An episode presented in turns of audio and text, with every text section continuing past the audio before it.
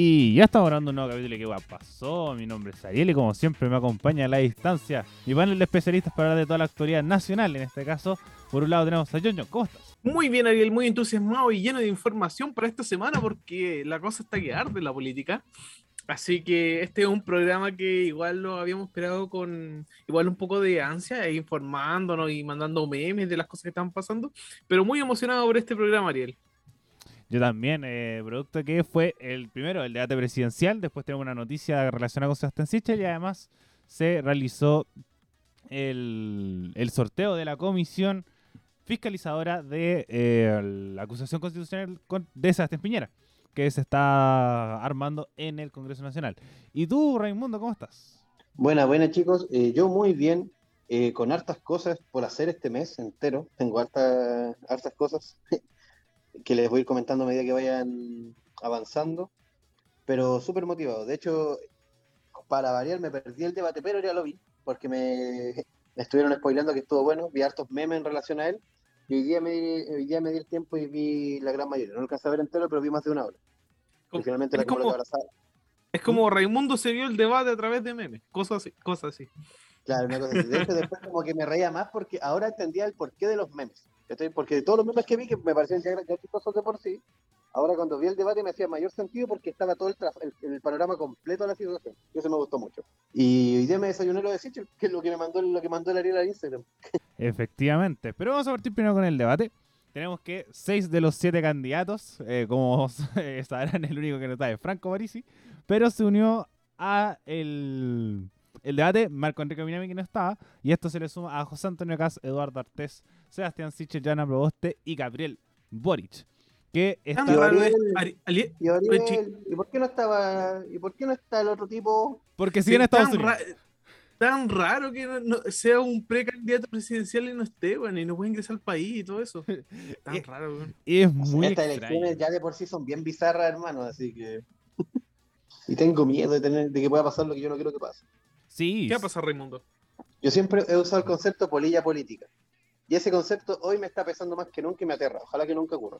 Es que. Ya, pero explícale a la gente, explica un poco, explica un poco. Desarrolla, desarrolla. Y deja de todos colgados. Ya.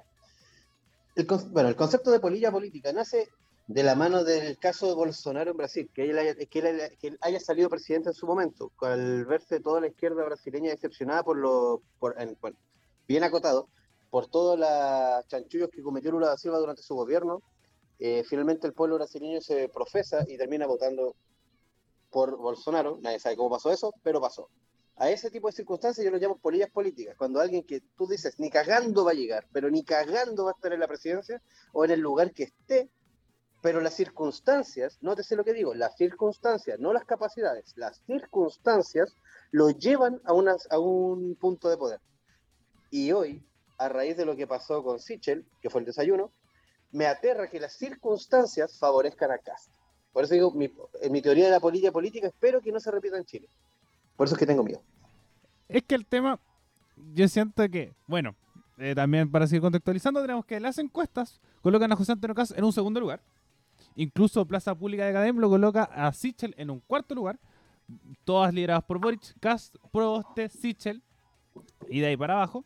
Entonces tenemos que Sichel cada vez va viendo más poder y sobre todo que salió una noticia que vamos a hablar más adelante, pero para ir adelantando tenemos que en su campaña del año 2009 fue financiada por eh, empresas pesqueras con boletas ideológicamente falsas, que es parecido al caso que está eh, metido Jaime Orpiz, que conversamos en algún momento, que es el caso Corpesca. Había memes diciendo, ah, por eso se, se tatuó unos pescados en el brazo. Tiene como tres pescados en el brazo. sí, con las pesqueras, como que todo calza. Uno por cada de los buenos que lo, que lo, que lo ayudó. Uno por cada 100 palos, buena cosa así. 30 millones con Entonces tenemos que, ya comenzamos con el debate que primero París no está porque está en Estados Unidos. Eh, ya una, una, locura. Les conté que los de París me empezaron a putear. ¿En serio? Los de París sí, contaste algo que como... No sé si... A ver, que, que el poder de la gente, eh, el partido de París, sí, como que ataca mucho, como que es un poco sectario y como que es muy, es muy raro. Ya, entonces eso lo veo en presidenciales, en elecciones que es un medio en el que, en el que trabajo.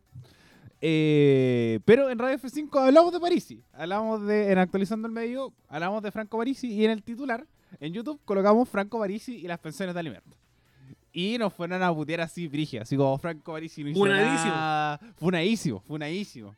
Así, eh, Franco Parisi no hizo nada, ustedes nos informan, valen callampa, onda es mala. Así que, eh, así que ojalá Franco Parisi salga último. No, no le deseo mal, pero ojalá ¿Te acordáis salga último. ¿Te acordáis de algún usuario para que lo hagáis famoso? Así su salud, así Eh, Cóndor 41, me acuerdo que era uno. Eh, el otro era, pero partió la como... gente. 41. Eh, que, eh, Cóndor 41 me acuerdo mucho porque se la tomó personal conmigo. Me dijo, como Ariel Flores, eres un vago, eres, eh, bañate, me dijo.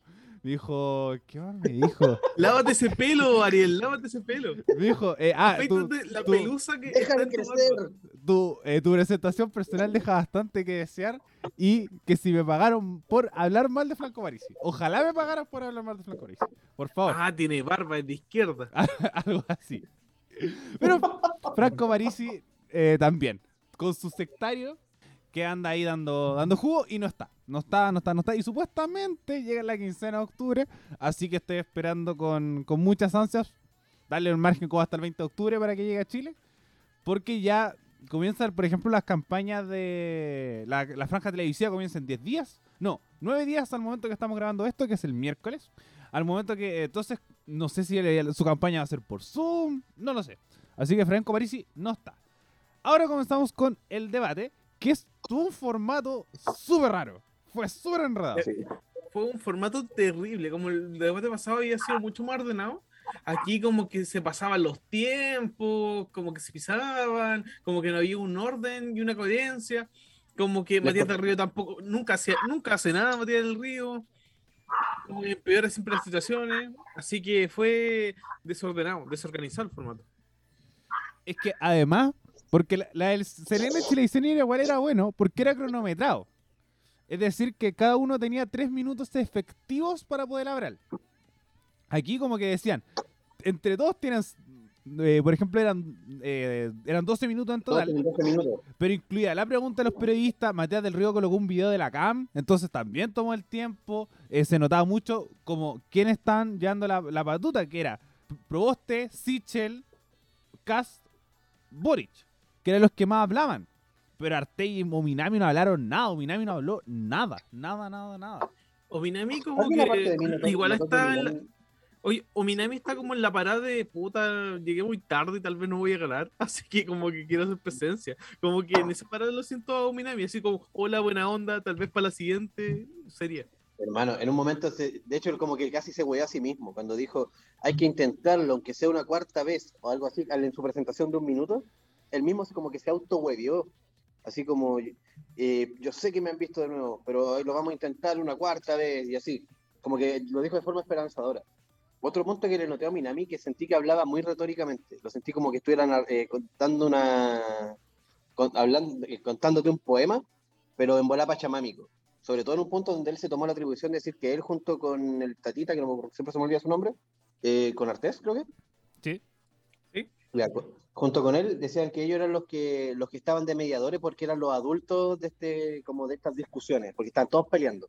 Que era que siempre hablaba como de como recordar o mostrar esto de eh, la discusión de cabros chicos, que no esté como yo vengo a hablar cosas de adultos, que era muy de, de Minami y supuestamente como están eh, de todos los análisis que he leído han habido mucha como muchos ganadores y muchos perdedores.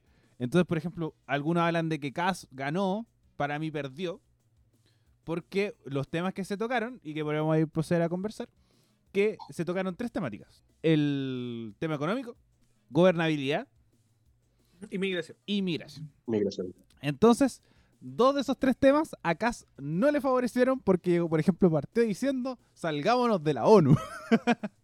Ay, sí. y eliminar la weá del el Instituto de los Derechos Humanos y eliminar, er- er- ¿eres tú, Yuyuní? eliminar el Instituto de Derechos Humanos. Y bueno, otro también que también es una desinformación, y bueno, de nuevo Cas, una sartada de, merti- una sartada de mentira, que, eh, que supuestamente no es que lo diga yo, lo dice estadist- eh, la definición, que las únicas personas que le pueden violar sus derechos humanos son los agentes del Estado. Entonces, los carabineros no tienen derechos humanos. El ejército no tiene derechos humanos porque son agentes del Estado y son las personas que pueden violarlo. Como civiles sí tienen, pero como miembros uniformados no tienen derechos humanos. Así que valga destacar eso. Entonces, él mismo decía que los carabineros se tendrían que respetar los derechos humanos de los carabineros cuando no es así, porque ellos no tienen, pero sí como personas naturales que eh, nacen, desarrollan y mueren. Entonces, tenemos que, eh, ba- bajo esa premisa, los derechos humanos no tienen que defenderse y el, y el Instituto de Derechos Humanos no debería existir. Y otro, por ejemplo, también tema polémico. Bueno, vamos con cast completo. El otro, el tema de la zanja, que quiere hacer un hoyo en la frontera. Ese weón, yo dije, este, este weón está siguiendo a Trump, qué weón. Se está comunicando con este weón. Un weón quería parar un muro y este quiere hacer un hoyo. Linda la Yo no sé por qué no propone. Ay, ¿por qué no pone alambre espúa y corriente? No, no sería más efectivo. Como que. Como que eh, casque. ¿Qué weá, weón? Con lo de la zanja. Como que no va a costar muy barato. Weón, la- el mismo discurso de Trump. Paloyo. Por lo mismo. De hecho, fue a escucharlo. Y también le hicieron hincapié en eso, porque le dijeron que, te- que estaba con un pensamiento muy, muy, muy de Trump. Se lo dijo, parece que eh, Omina- el Marco Enrique, si no me equivoco. Eh, sí, porque además, que creo que fue lo que le jugó en contra, a diferencia del debate anterior, que fue muy piola, que las temáticas igual le beneficiaron las que se conversaron, pero por ejemplo en inmigración era como, echémoslo a todo, y como, igual eso no pega tan tan bien, sobre todo por ejemplo cuando le decía a Mónica Pérez que salía súper caro, súper caro sacar a todos los inmigrantes que hay, como, como no es llegar y hacerlo. Entonces, como, como igual está, sobre todo la periodista Mónica Pérez, que está muy en la parada de decir como, loco, contrólenlo, porque echarlo a todos no va a poder. Y lo mismo Cass decía, ya, pero si hacer un hoyo no es tan caro. y, y le preguntaba así como, como era súper irónica igual Mónica Pérez como entre todo, que decía, ya, haz un hoyo. ¿Y qué pasa si alguien se cae al hoyo? Es como, pero tiene que hacer una reja, una adelante, otra atrás, para que no se caigan ni las personas ni los animales. Entonces, como, mm, sospechoso. Y aparte No, que y las se medidas, supone- dijo, dijo hoyos de 3 metros por 3 metros. Si sacáis Se ese- el tamaño de un ar- eh, la altura de un arco de baloncesto, Una esa es piscina. la profundidad que le está ¿Ah? ¿Son mil kilómetros? Eh, supuestamente sí, quiere hacer mil mil kilómetros solamente entre Perú y Bolivia. Pero no es como porque el otro que Mm. le decía también que era como dónde chuche le iba a hacer, porque la frontera con Perú es súper grande, po. Es súper, súper grande. Pero decía, no, como en ese punto estratégico entre como eh, Perú y Bolivia, donde está ahí Colchane. Como en ese sector donde pasa la mayoría de los, de los inmigrantes eh, no documentados, porque los inmigrantes ilegales no existen. Que hace que se, se haga este, este zanja que quiere hacer José Antonio Cast. Y otra de las frases, bueno, y sorprendentemente tenemos un momento, que fue las preguntas cruzadas, que fue entre medio un poco de, de entre un, un debate, fue como entre medio de un bloque y otro. Cuando el, normalmente el otro debate es al final, aquí fue como al medio. Así fue como que lo chantaron las preguntas cruzadas. Y además fue raro, porque tampoco fue este formato que era el que estábamos acostumbrados un poco en las primarias, que era que se preguntaban todos con todos. Siche le preguntaba a Proboste, después Arte le preguntaba a Boric, después Boric le preguntaba a Kass, Kass le preguntaba a Boric. igual eran hartos para que se preguntaran entre sí mismos. Así que igual es como un acierto que lo hagan al azar. Es que yo siento que como la gracia es que se vayan dando como estos mismos choques entre ellos, entre ellos y buscar acortarlo o hacerlo más temprano, porque además el debate fue a las 10 y media de la noche y terminó como las 2 y media de la mañana, o como no, como a las 2 de la mañana, Bueno, cerrado. O sea, solamente bien, el, re- en YouTube te- el debate te cubría 2 horas 25 minutos. Dura, duraba como 2 horas 45 cortando comercial y todo 3 horas. Casi. Era, fue súper largo. Y de hecho, Boris hizo el alcance, que él decía que la siguiente vez, por favor, pensaran en hacer el debate más temprano Sí, para más que todos pudieran verlo. Fue un súper buen alcance. Lo otro, otro momento que igual me causó, no sé qué piensan ustedes, porque igual a mí me descolocó, fue cuando el Tatita pidió el minuto de silencio por la señorita que falleció. Ah, ¿verdad? Sí, y lo interrumpieron. Eh, Matías del Río lo interrumpí, ¿cierto? Sí, Matías Sí, del. El- el tema- ¿Dónde está o sea, tu honor, basura? O sea, a lo que yo voy, puta, sorry que lo diga, pero yo sentí demasiado populista de parte del Tatita llamar el minuto de silencio en ese momento. En ese momento, nótese. Quizás si lo hubiese guardado para el final, cuando ya hubiese pasado el debate, así como antes de que esto finalice, llamo por favor a o entre medio, pero no al, al tiro como en su presentación. Como que ahí lo sentí que fue como, no sé, no se o sea, yo no lo percibí como un como un como algo genuino. Es que, No sé si Mm. se entiende. es que Puede, ser algo más co- como para aprovecharse, pero igual El- uno dispone de ocupar el minuto como quiere Es que finalmente. esa es la wea. Esa Sí. es la wea. Tú voy a hacer. Te, si lo te dan un minuto, haz, el- haz lo que queráis con ese minuto. Como no es como esta lo, de decir. lo que sí, no, se- no sentí que Matías del Río, la forma en que lo intervino y lo interrumpió, sí sentí que fue bien culiado. Fue súper Sí. respeto en la forma. Súper Porque culiado. por último, eh, hacen lo que, lo que menciono. ¿Sabes qué? Efectivamente, eh, sí, hay que guardar un minuto por esta persona, pero no ahora. Más adelante vamos a darle el espacio para, por último, para tirar la pelota un poco más de- para después. Pero no así de romper y raja, cortarlo y más encima interrumpirlo para que Tatita tenga que cambiar su, su como contradiscurso de presentación. Sí, sí. Puedes utilizar tu minuto para presentarte o no, porque es tu tiempo. Como tú tienes la decisión de usarlo, ¿no? Como Mm. siempre digo, Matías del Río. Matías del Río, ¡Chuche chuche tu madre! madre. Que suena a Guns N' Roses de fondo, ¿no? Si yo encuentro que, que ese ha sido el mensaje más reproducido en el último tiempo y el gol la sigue cagando. Matías del Río la sigue cagando, no sé. Porque, por ejemplo, obviamente, eh, Matías del Río también me cae muy mal. Muy, muy, muy, muy, pesado. Pero igual, eh, el weón no está solo. Igual además le dijeron por la muela. Siento que igual puede ser un- una metida de producción. Decirlo También como, puede ser. como loco, como que no, wey, váyanse, que se haga la chucha, ¿cachai? Estamos en un debate, cosas así. Algo así, como que hablen. Ahora, lo otro, el tercer periodista que estaba, no sé cómo se llama, porque Juan- estaba Juan Manuel Astorga. Río, ¿ah? Juan Manuel A él Astorga. lo sentí como, a él lo sentí como súper bajo perfil dentro de este debate, siendo que tenía que ser parte de la dirección de lo mismo. Es Y que lo sentí como que estaba así, están como con el todos, escondido. todos, todo está súper desordenado. Sí, está súper desordenado. Sí, De hecho, ese con- mismo tipo, él dio unas indicaciones y después Matías del Río se las tuvo que corregir, que era en relación a la weá del debate cruzado, de las preguntas. No, al revés. Decía como, wait, falta uno. Se escuchó como algo así le, le- le faltaba. Que Matías del No, Río no, está, digo, no, Matías del Río está al yendo. momento- No, pero eh, de- da lo mismo la weá, pero el tema es que muy desordenado, como no se coordinaron entre ellos, como eh, Mónica Pérez acá rato como corrigiendo a Matías del Río, porque Matías del Río sí una cantidad es impresionante. Eh, se escuchaban, por ejemplo, las producción. Se escuchaban como los, los productores hablando atrás. Cuando eran las preguntas cruzadas, me acuerdo que pasó Sichel y todos hablaban o se reían y como que reclamaban y incluso Sichel preguntó así como, ¿qué, qué weá pasa? Entonces todo muy desordenado, no se entendió ni una weá y un formato muy enredado, eh, no se respetaron los tiempos. Obviamente para mí eh, los, tres, los dos minutos dominables lo tenías que regalar, pero se notó que varios hablaron más de dos minutos. Entonces no, desastre, desastroso. El formato eh, en tal. Pero ahora sí vamos con... ¿a ¿Dónde está? Eh, pucha, que el Raimundo me dice que... perde- Ahí está. Un eh, momento que eh, sorprendentemente creo que fue ah, como causa del destino que Eduardo Artés y José Antonio Caz coincidieran con uno de los Oh, eh, de los momentos más esperados pero más decepcionantes. Pero creo que el momento del principio vale la pena así que vamos a escuchar. ¿Qué candidato le toca? ¿Quién? Bueno, José Antonio Cas. Pues, listo. ¿Qué alegría? Esas son las cosas de la vida, ¿no? Dios me quiere. No, yo creo que sí. Tiene que quererlo mucho para mantenerlo todavía acá. Eh, Épico, Bueno. épico. Nos dice, momentazo del debate que, que uno esperaba incluso de los de los momentos más esperados del debate, pero también más decepcionantes. Por ejemplo, que terminaron llegando a acuerdo un poco dentro de toda esta situación. Porque yo encuentro que Artés sabe que el huevón no le va a quitar votos, y el huevón que le va a quitar votos es a, a Boric. Por ejemplo, hubo otro momento que creo que está aquí. Ahí está.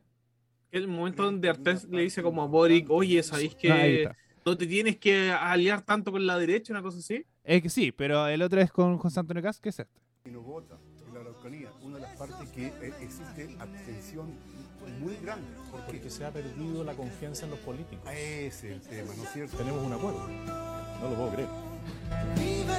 Eh, bueno, está sacado un TikTok. Sí, no, ahí sí me lo dar un beso, estoy seguro. oh, estamos de acuerdo. Fue como, Seguimos, seguimos este acuerdo con un beso, sí. Eh, eso sí, como rompa, eh, para romper la tensión. Porque siento que estaban muy cariñosos. Como que no sé. Como que todos esperaban así, no, el date más esperado de la weá. Y era como que los dos llegaron a acuerdo con esa weá. Entonces, como. Y de que menos uno esperaba que llegaran a acuerdo José Antonio Caz con Eduardo Artés. Pero ahí tenemos uno de los, de los momentos del debate.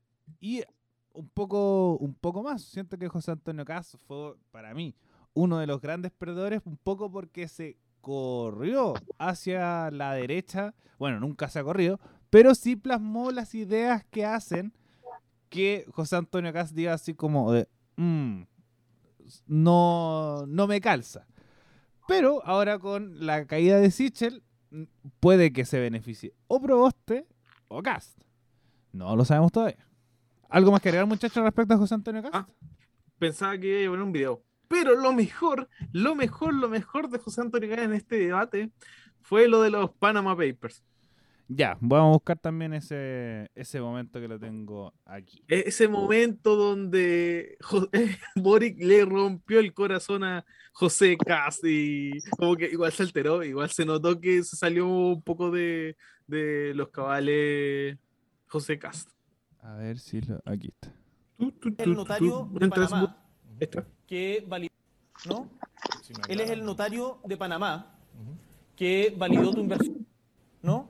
Sí, Él es el notario de Panamá que validó tu inversión de 12 mil millones de dólares en un paraíso fiscal. Cuando tú hablas de patriotismo y cuando buscas defender permanentemente a los chilenos y tus bots en redes sociales están permanentemente aludiendo a eso, yo me pregunto qué pensarán de una persona que busca permanentemente eludir impuestos en sociedades en Panamá mediante un notario, que seguramente hoy día olvidaste su nombre, y que evaden impuestos en Chile. Eso a mí me parece que es tremendamente vergonzoso y ojalá que el tema de la migración lo tomemos en serio, porque como bien dice Yasna, y en esto concuerdo, no hay respuestas simples a problemas complejos. Es algo que tenemos que abordar íntegramente a nivel latinoamericano, en conjunto con todos los actores que corresponden desde una perspectiva de derechos humanos y Gracias. buscando cómo mejorar, cómo mejorar y entregar derechos sociales aquí. Su derecho a réplica, eh, candidato. Gabriel, te he invitado a debatir de todos los temas en todos los lugares y no has querido. Te invito a debatir. Estamos debatiendo, ¿no? Te invito a debatir. ¿Estamos debatiendo? Estamos en Eh. Gabriel, Sí. ¿me dejas terminar? ¿Me dejas terminar? Adelante. Te he invitado a debatir, no has ido a tres o cuatro debates. Te he planteado y por Twitter te invité a debatir de ese tema precisamente, que tú me dijiste, debatamos paso a paso, me dijiste, calma, debatamos en Panamá, te dije, debatamos en Temucuicui, debatamos en París, debatamos en Santiago, donde quieras de ese tema. Y debatamos también, y abramos nuestras cuentas bancarias, nuestras fichas clínicas y nuestro, hagámonos un test de droga todos. Hagamos las tres cosas. Yo te invito mañana a que nos encontremos para hacer un test de droga, para que mostremos nuestras fichas clínicas y para que abramos nuestras cuentas corrientes y veamos quién ha pagado más impuestos en Chile. ¿Cuántas veces has contratado tú a alguien? ¿Cuántas veces has trabajado para alguien que no sea el Estado? Sí, me molesta cuando tú levantas ese tipo de acusaciones que son falsas. Acusación falsa. Bueno, la gente lo podrá revisar eh, Sí. en los Panama Nos Papers juntamos que, que mañana, todos, conoce- que todos Nos conocemos. juntamos Muy mañana bien. a mostrar nuestra ficha clínica. Yo no nos juntamos mañana, nos, nos de los juntamos hombres, mañana a mostrar nuestra cuenta mal, bancaria y nos juntamos mal. mañana a hacer un test de droga. como. Gracias, Gabriel. Se picó, se picó, manotazo. picó, se echó. Se la echó. Es que, como el, el único momento que lo terminé diciendo que son noticias falsas, menos la otra vez me tocó un debate y como que el loco que le preguntaron así como, porque se habló del tema anticorrupción, por supuesto, eh, un creo que fue el distrito 11, que, que me tocó y planteé el tema del- de, la, de la corrupción y como el representante del, del, del republicano dijo como, el loco, eh, más que, por ejemplo, decir esto es mentira, era que José Antonio había vendido todas la- las weas de Panamá. Entonces, como tampoco ni ellos mismos lo tienen claro, y esto de que después salió una noticia falsa diciendo que Boric había tenido un tratamiento contra la cocaína, una adicción a la cocaína Uy, que sí, eh, fact check y Boric tu- tuvieron que salir a desmentirlo, así como, weón, esto nunca ha sido verdad. Y la, empre- y la eh, clínica de rehabilitación también sacó un comunicado diciendo como Boric nunca estuvo en nuestro en nuestra clínica, nunca se atendió. Entonces, a partir de lo que dijo la clínica, después salieron todos para abajo diciendo como, loco, como esto es mentira, de verdad. Y el otro, ah, y también que Cass se picó así mal y lo encontré estúpido, realmente muy estúpido, que era eh, José Cast. Dijo Don José Cast y se escuchó José Antonio. Y era como, entonces te llamas José igual. Ah, cuando pone el Sí, encargo, no, y le dijo de nuevo José. Cast. ¿Y se enojó? Se la echó y José Antonio. José- y después como que todos huevearon así, como que lo agarraron para el hueveo. Que fue el, Juan Manuel, dijo, yo soy Juan Manuel Astorga. y el Ominami también dijo, ya, y si estamos con eso, yo también soy Marco Antonio, pues. Entonces como también se picó don José Cast. Um, entonces, ah, después eh, tuvo todo esto del, test de droga y Yanna Proboste diciendo como que la weá ordinaria como decir, ya, vamos para afuera, un pescado a combo. ¿Qué tanta weá? Vamos afuera y vamos a pelear a Guatapelá. Exacto. A ver quién, quién se droga más. ¿Ah? Una, una cosa así. Efectivamente. Bueno, No, pero puta. Sí, totalmente ord- ordinario de José Cast. Y no, pues. Se picó caleta. ¿Cómo, cómo de- decía eso? Oye, vamos a hacer un test de droga. ¿Ah? ¿Ah? ¿Drogadicto? ¿Ah? ¿No te gusta la coca? Como que. No, pues, weón. Es debate presidencial. No, no, no es la calle. y, aquí- y, a ver, y después Pero Boric, destacar, le sacó los bots, le sacó Panamá y le sacó el Antonio. Sí, y bueno, el otro que también se la echó con, con los bots fue Marco Enrique Ominami, que fue así uno de los que, que hizo una de las investigaciones o mostró el tema de las investigaciones más públicamente de que efectivamente José Antonio Cas contrató bots. Eh, no sé si hasta el día de hoy, lo más probable es que sí, pero comprobadamente no. Pero que sí y eh, contrata bots en redes sociales para eh, potenciar sobre todo su posicionamiento en esta red social. Bueno, para seguir avanzando dentro del debate, tenemos otro de los grandes momentos que fue el cara a cara entre, creo que este fue el mejor y además, qué bueno que coincidió que Jasna Proboste y Sebastián Sichel, donde le dijo, eres un lobista del gas, y Sichel se le echó. Así que vamos a escuchar. Soy a- abogado. No tengo Es que tú no entenderías, tú no Los entenderías. únicos años que no trabajaste en el sector público fue porque te Sí, destituyeron. pero no he sido lobista, Fue porque te entonces... destituyeron por hacer muy, muy- muy mal tu trabajo. Entonces te quiero Tú contar sabes algo. que eso no es así. Sé que no te voy a poder explicar nunca Ya. lo que hacemos en el sector privado. Cómo trabajamos los abogados. Porque tú saliste de ¿Pero la hiciste universidad lobby y por te las consiguió empresas del gas también? Fui abogado orgullosamente, orgullosamente, y me he desempeñado por más de mi- la mitad de mi vida como abogado. Y la verdad me impresiona cómo gente como tú, que hasta el día de hoy recibe un sueldo de casi 2 millones de pesos por estar acá, perdón, Porque- 200 millones de pesos acumulados ¿Qué quiere por estar acá, no entiende y ataca a los que Sebastián, trabajamos en el es mi trabajo, privado. soy senadora de la República, cumplo con mi tarea. yo creo que y yo creo que en el único gráfico que hoy día tú estás muy arriba respecto de todas las candidaturas es con los aportes de privados. Obvio, Me no imagino, por eso te sueldo, pregunto, senadora. ¿hiciste lobby por el ¿Por gas qué- también? ¿Por qué no terminó y renunció a su sueldo que recibe hoy día por Porque estar yo soy acá? senadora de la República o y yo he ha cumplido juntado mi 200 trabajo. millones de pesos No, no sé, haciendo la pega por estar acá en el Senado. La gran diferencia yo hago mi de toda la trabajo. gente que se gana su un trabajo plata por el cual fui elegida con primera mayoría familia, nacional. Pero me puede contestar, no, querido fui abogado, Sebastián, Fui abogado ¿fue lobista de las orgullosamente, empresas del gas orgullosamente. Nunca, si hubiera sido lobista, saldría un registro. Nunca lo he tenido. Lo que pasa es que usted y sus operadores han hecho eso en redes sociales, pero estoy muy orgulloso Pero sus propios de haber sido compañeros, sus académico, propios compañeros dicen que de usted haber hizo sido lobby. académico, Después que lo de quiso- sido- de después sido que lo negó en el debate. de haber trabajado muchas Sus veces. propios compañeros dicen después- que había hecho lobby. ¿Por qué le cuesta tanto reconocer eso si Después le da tanto orgullo? No, me su orgulloso trabajo ser privado. abogado. Lo que pasa es que los abogados defendemos los intereses de Pero usted defendió los intereses de las empresas del de DICOM, quienes- de, las autopistas. abogado, Por eso le quiero preguntar si ha bueno, defendido los he intereses dicho- de las le he empresas dicho del cuatro gas. veces, creo que la verdad sería bueno que alguna vez trabaje en el sector privado. senadora. No, si lo he hecho, querido. No, no me acuerdo. Lo he hecho. Muchas gracias. Lo he hecho, pero nunca para defender los intereses de las grandes empresas. Es que en 30 nunca años no sé para lo defender hice. los intereses de aquellos que Lo ahogan he a las hecho- lo he familias, hecho como el la DICOM, gente que como las genera- autopistas, para pero la no me ha respondido. Le he ¿Ha hecho 20 lobby veces, en favor de las he sido empresas abogado, del gas? He sido abogado, no he trabajado nunca, no he tenido como cliente ninguna empresa del gas. Y eso, Eso, muchas gracias. Pero ojalá renunciara a su dieta. Ahí tenemos el cara a cara entre, entre Sichel y Jasna Proboste. Por un lado, tenemos que eh, ahí se empezaron a sacar ciertas cosas que fueron desmentidas. Por ejemplo, que Sebastián Sichel dice que no fue lobista y que no hay ningún registro que certifique que él haya sido lobista.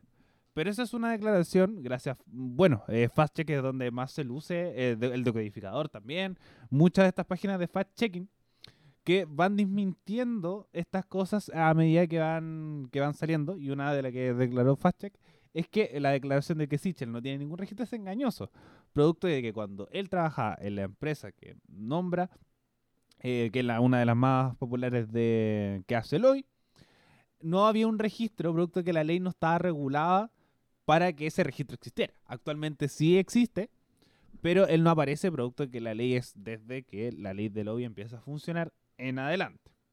Raimundo, ¿qué, qué opinas de este, de este tenso momento donde después también eh, le sacó en cara que recibe su dieta, que también salió una noticia que recibía 12 millones, pero los sueldos son de 7. Así que también este eh, es una declaración engañosa, pero sí, tanto Boric como Proboste siguen recibiendo su eh, sueldo como parlamentario. Así que, ¿qué opinas de este, de este cara a cara, Raimundo? De partida, igual dentro de lo que alcancé a apreciar, fue como el momento más tenso en su momento. Onda, literalmente el palabreo que se tiraron, lo que sí, eh, el, ese, porque literalmente fue como un cara a cara que quedó pendiente del debate anterior. Como que así lo sentí, lo sentí como muy personal. Me molestó mucho el tema de que Sichel fuera esa como soberbia y prepotencia para decir, no, es que soy abogado, es que tú no lo entenderías, es que tendrías que estar en, trabajar en el sector público para entender lo que te quiero decir. Fue como muy saca vuelta, saca vuelta, saca vuelta, saca vuelta, para finalmente tener que decir algo tan simple como, la pregunta era, eh, ¿sacaste tu tajada del agua del gas también o no? Así se, así se resumía la pregunta de la. Y luego bastaba con que dijera no. Y se acababa ese debate. No, no era, ni siquiera tenía que seguir con la insistencia del abogado, no. La cuestión era, no, no tú nunca tenías una empresa de gas como cliente, por ende me desconecto de ahí. Fin. Y de ahí podía haber remetido con el tema de la dieta parlamentaria y toda la wea. Pregunta aquí, y aquí obviamente ilumínenme ustedes. Se supone que cuando ellos, eh, ellos, bueno, si vienen siendo candidatos presidenciales y todo, ¿en qué momento debiesen dejar de, eh, o sea, en qué momento cesarían sus funciones dentro de, como en el Parlamento? Lo que yo tengo entendido, que por ejemplo Boric está haciendo, está haciendo sus labores en el Parlamento y también está haciendo campaña. Finalmente está teniendo dos trabajos y está cumpliendo con los dos a cabalidad. Ya No no- sé, ya es Proboste, ya pero no sí sé que igual. Boric. Ya en Proboste igual. No, no, no. Entonces la weá es súper simple. Si estás haciendo tu pega, no tienes por qué cortarte las lucas si finalmente igual estás trabajando. ¿Cachai?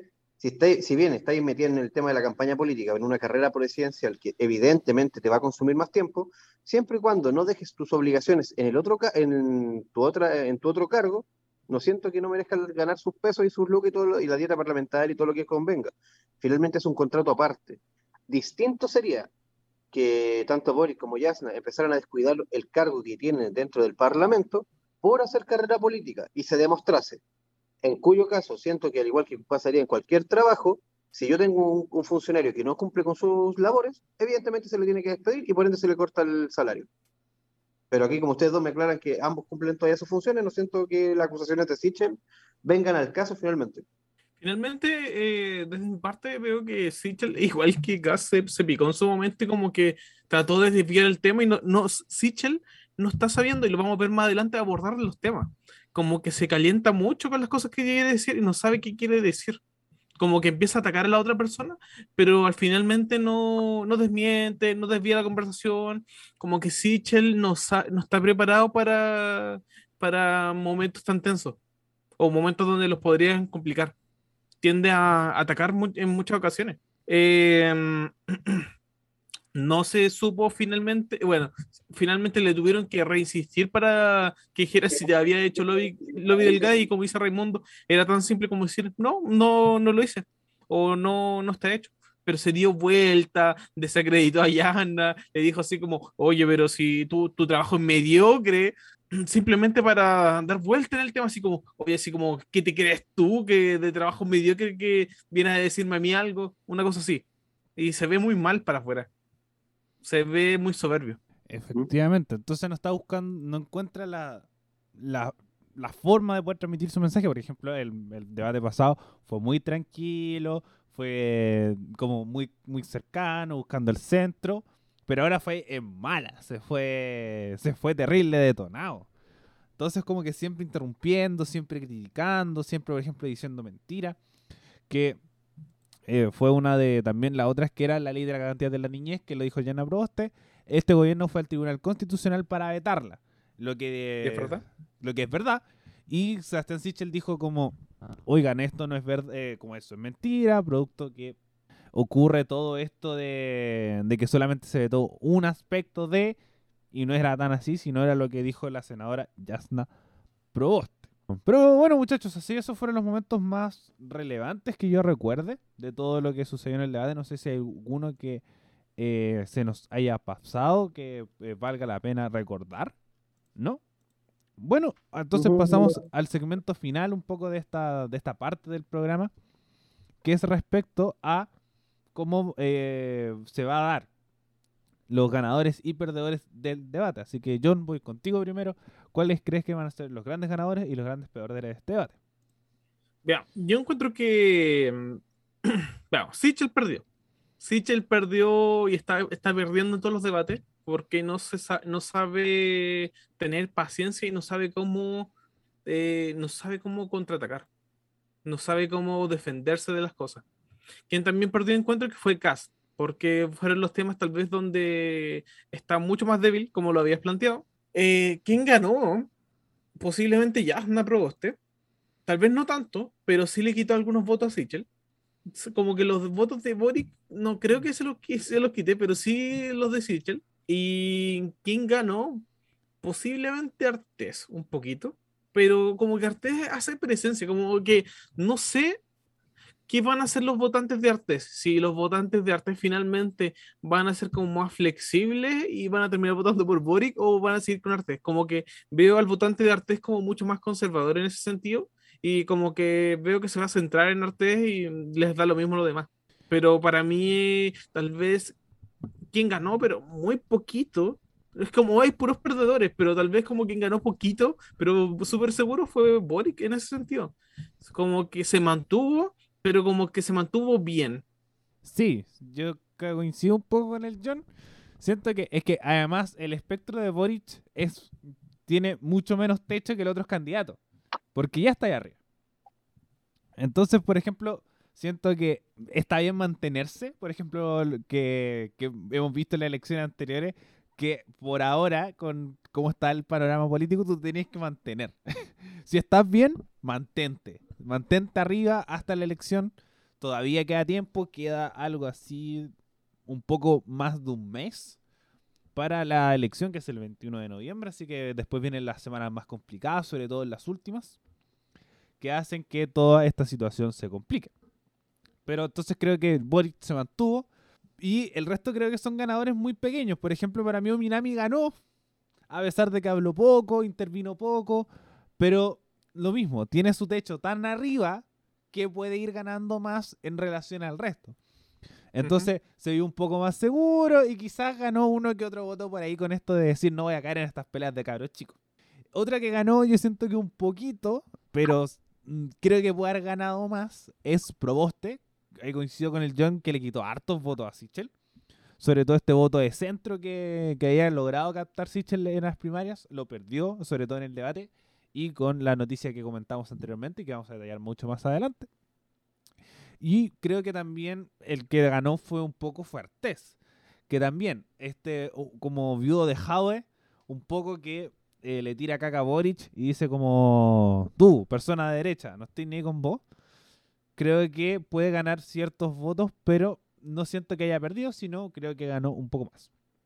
Y el que sí creo que perdió, eh, sobre todo Sichel, él fue el que más, más, más perdió, es, eh, y el otro que dije anteriormente es José Antonio Cast, que para mí perdió por el hecho que está tomando medidas a partir de cosas que todos estamos de acuerdo que están mal. Un poco de le falta declararse antivacunas casi, es decir, como no estoy niego las vacunas y chao. ¿Qué le pasó Sí, a o Jaude, por sea, ejemplo? Finalmente, hartas cosas fueron mentiras. Incluso la declaración de Artés que Cuba tiene una gran cantidad de vacunados es verdad.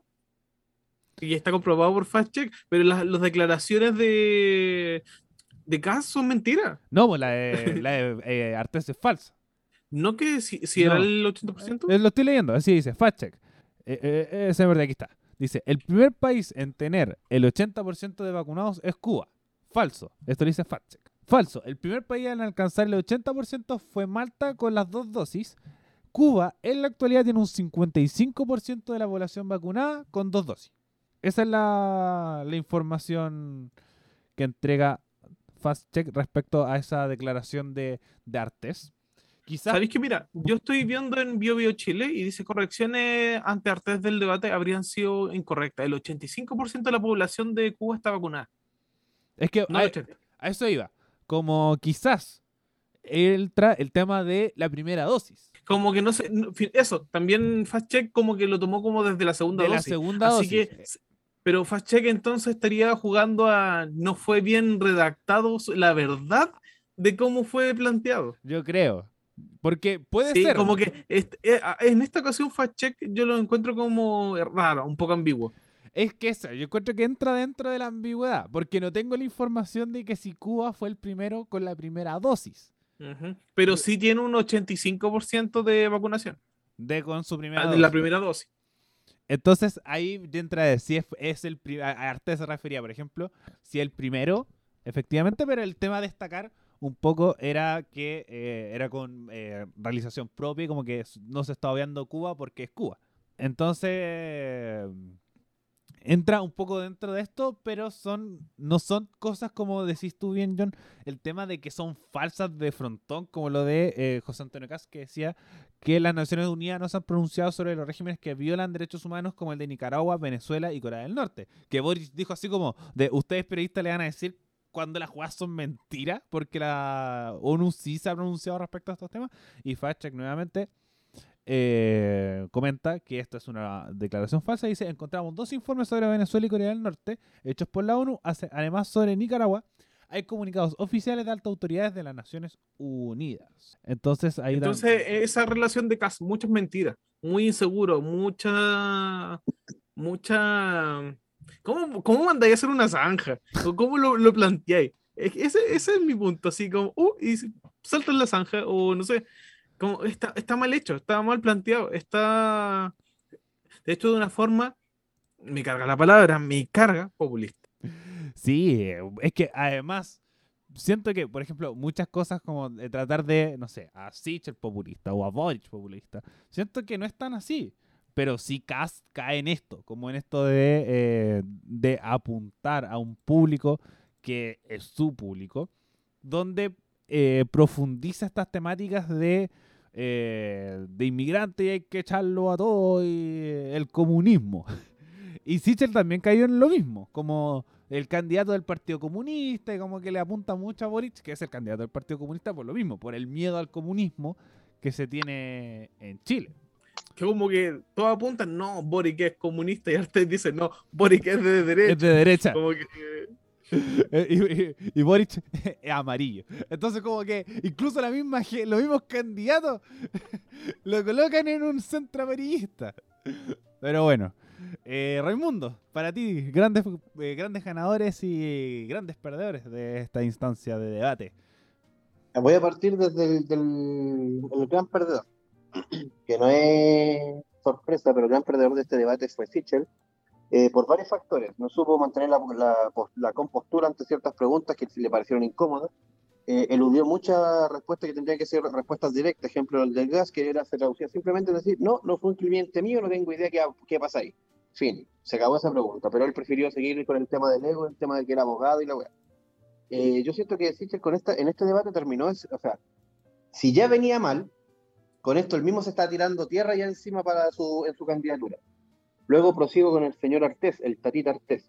La verdad, tal como lo dije al inicio, siento que cuando llamó al minuto silencio, mm, no, no siento que haya sido la forma, y aunque yo no le gusta la palabra, yo sí lo sentí populista, porque no le creí que, no, no lo sentí genuino, debido a la- a la- al momento en el que se dio.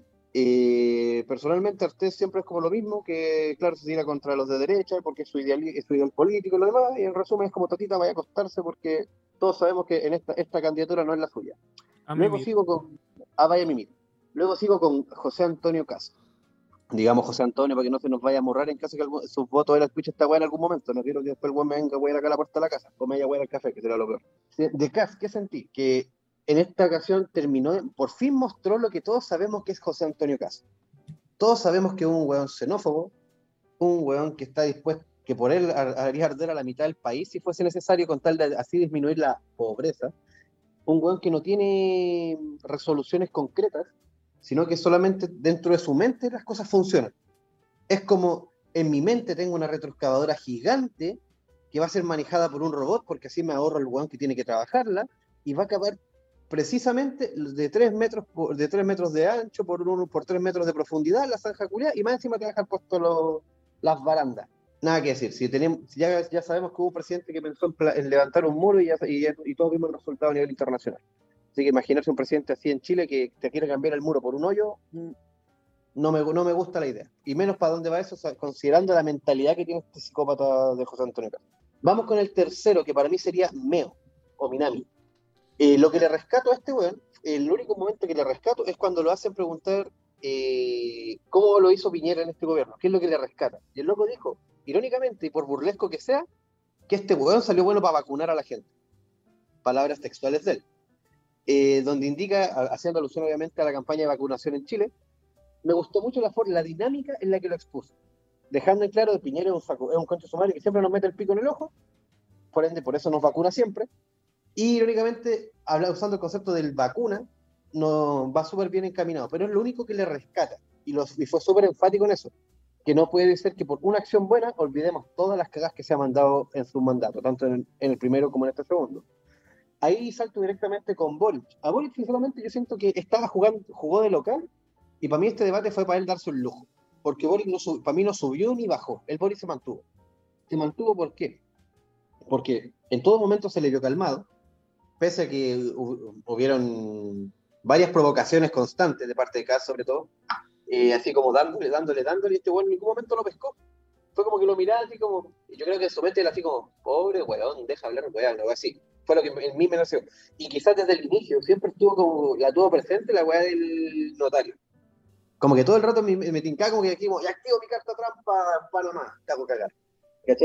Pero lo que voy diciendo, eh, lo que, el punto que le jugó en contra a Boric es que se colgaba de, como quería responder a preguntas que no eran para él, que fueron indicaciones a los otros candidatos, él también quería hacer aclar- aclaraciones, por ende también restaba de su tiempo y como que se le embolaba un poco la perdiz. Por ende, cuando le tocaba responder lo que realmente le habían preguntado, ya le quedaban 15, 20 segundos y tenía que acotar mucha información. Eso quizás puede ser un punto negativo para él. No obstante, sí siento que se defendió bastante bien dentro de lo que fue el debate. Y obviamente la gran ganadora para mi gusto fue Proboste, porque sentí que, se que todo el rato mantuvo compostura.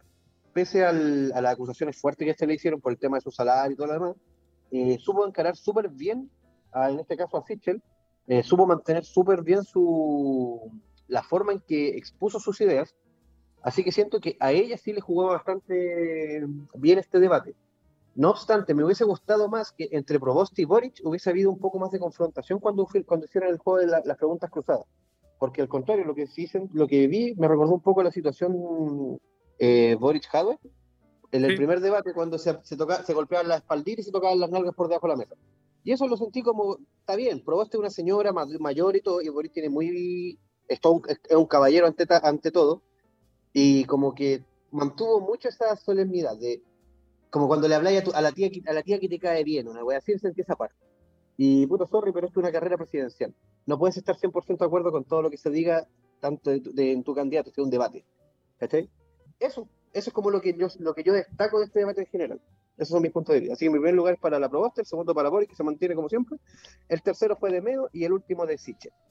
Yo encuentro, ahora me acordé, que así como un agregado para cerrar el tema y todo, que Boric se preparó demasiado bien. Como que sabía que Kass lo iba a jugar por esto, esto, esto, como los otros debates. Dijo, ¿sabéis qué? Me aburrí. Toma, aquí está lo de Panamá. Eri un nazi, porque se lo dijo. Eri un nazi y todo, todo, todo, todo, todo. Así que lo sacó de, de sus cabales por dos partes. Pregunta, antes de que pasemos al siguiente tema, antes de que irnos del pase. ¿Alguien sabe en qué quedó el super, el super debate, discusión que estaba ayer generándose en, en las redes de- sociales de ¿y qué voy a pasar en Facebook? Yo cito.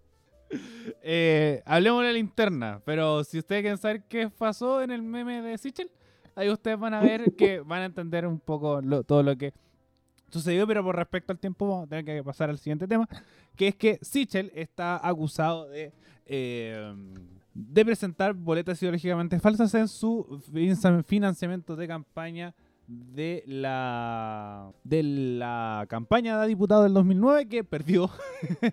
Eh, además vale destacar con un joven Sebastián Iglesias militante de la democracia cristiana. Que un poco para ya resumir todo esto nada más que agregar. Eh, la campaña de Sichel está muerta. Se acabó. Se finí. Ya no hay más que la fuerza la acompañe eh, tenemos que eh, declara prensa chilena que salió a hacer una conferencia de prensa donde dice no son más que un burdo intento para dañar mi Ondra. Sebastián Sichel emitió un comunicado tras conocerse el reportaje que lo vincula al recibimiento de aportes irregulares de pesqueras durante la candidatura a diputado del 2009. Esto lo hizo un, un reportaje presentado por Daniel Matamala en televisión y CNN. Comillas. "Nu- Exclusivo de televisión y CNN. exclusivo de Televisión y CNN, efectivamente. Muchas gracias, John.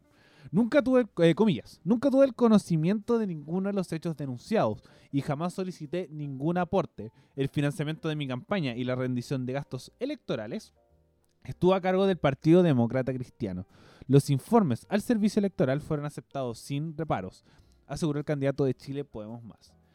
Si se va a revivir el financiamiento de las campañas del año 2009, sería importante transparentar los aportes a cada campaña de la democracia cristiana para conocer la forma en que se gestionaron y distribuyeron los recursos electorales. Eh, denuncio una operación política articulada y a partir del momento en que gane la primaria me convertí en un blanco. Eh, han usado todo tipo de estrategias para desacreditarme, llegando al extremo de utilizar mi vida personal, mi vida profesional y ahora mi vida política, montando esta operación. Intentaron usar a mi padrastro para poner en duda mi historia de vida, han cuestionado mi trabajo profesional como abogado, mintiendo respecto a mis funciones y ahora sacan a la luz antecedentes que no son más que un burdo intento para dañar mi honra, enfatizó.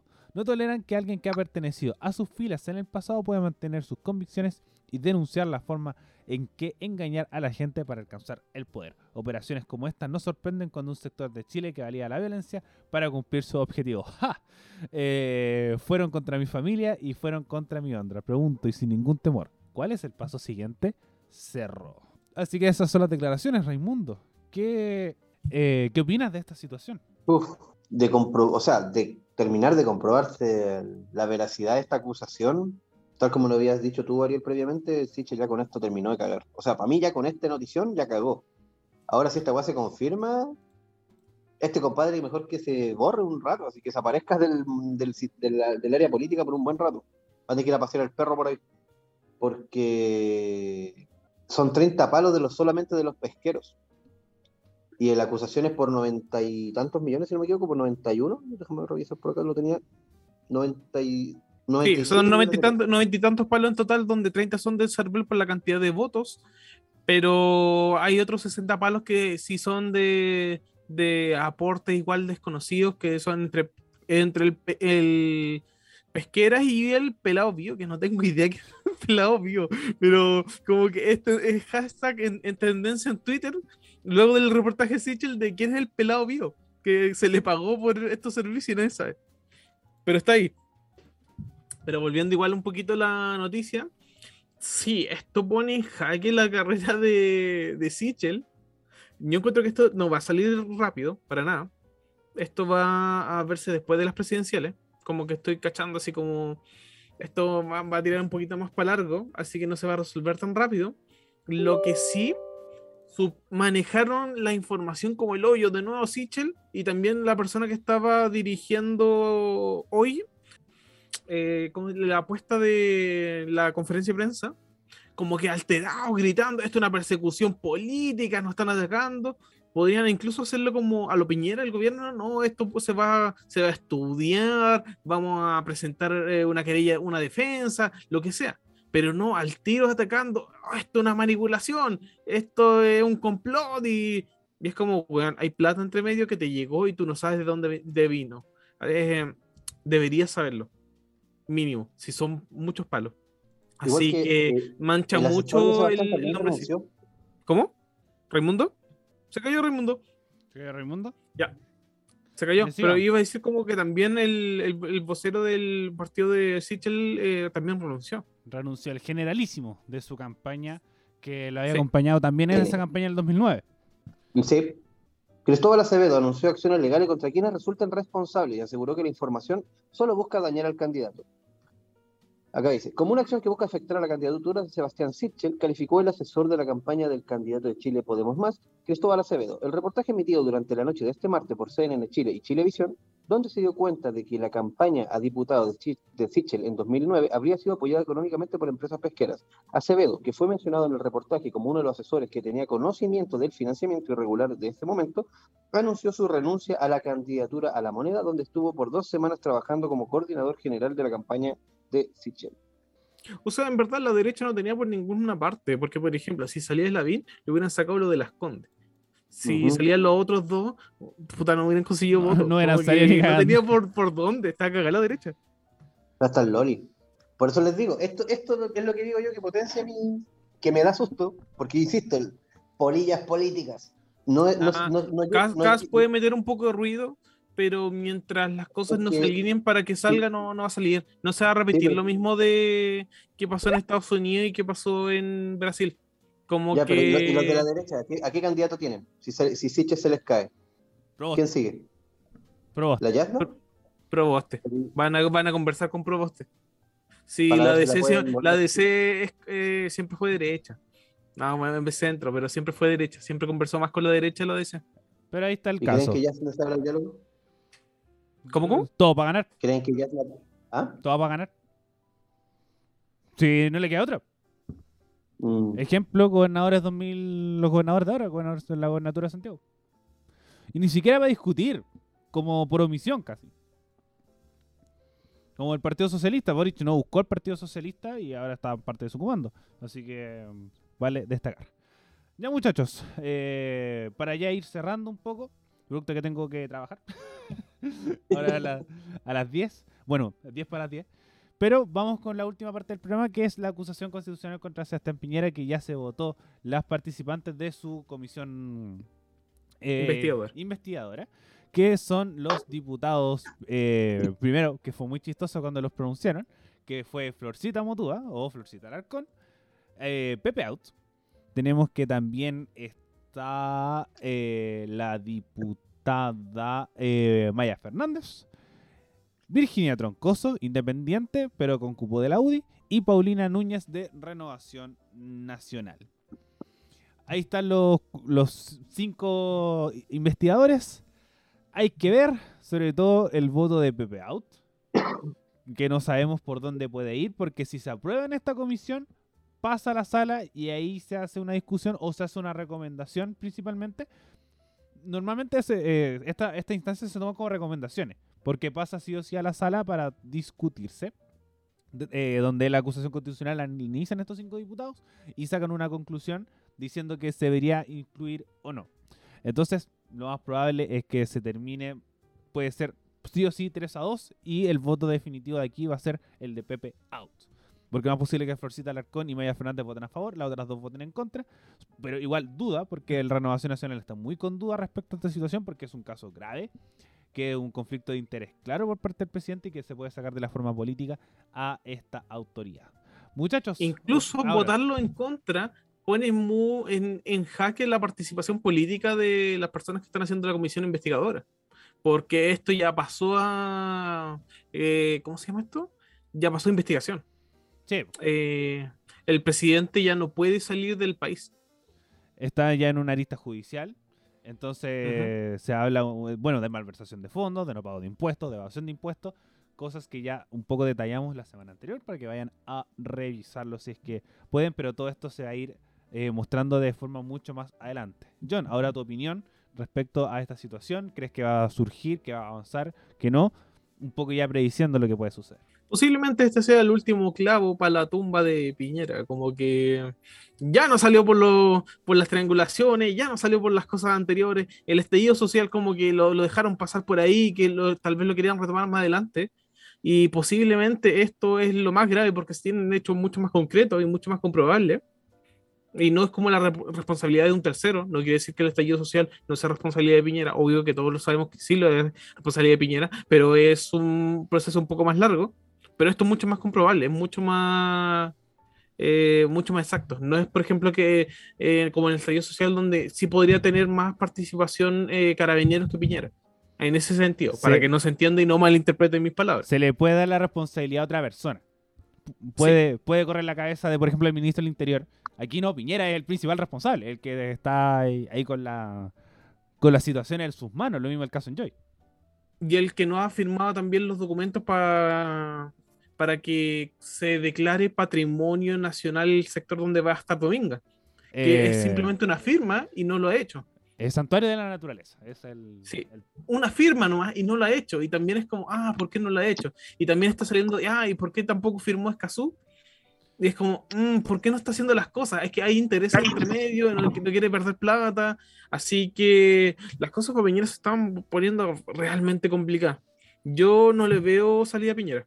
Es Yo princi- y creo que todo el, el sector político, incluso la derecha, ya está diciendo, "Weón, no podemos aguantar tanta presión, como que ya aguantamos el estallido social, ya aguantamos las demás cosas, y como que o nos hundimos o que nos quedamos en el barco. Y creo que la mayoría se va a preferir irse del barco porque Piñera la, la cagó hasta el fondo. Es que yo siento que ahora tienen que salvar sus propias campañas.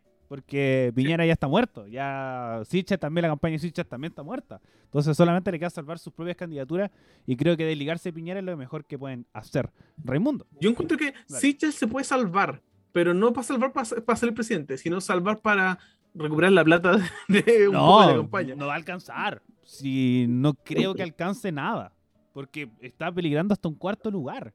Entonces no creo que Sichel se quiera salvar y además ya sus declaraciones han sido bastante escuetas respecto a este tema. Y los diputados tienen la responsabilidad ya de votarlo.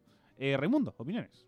Eh, tal como dice Johncito, yo creo que este, con esto ya por fin eh, vamos a tener algo de justicia para todo lo que es el- la situación de Piñera.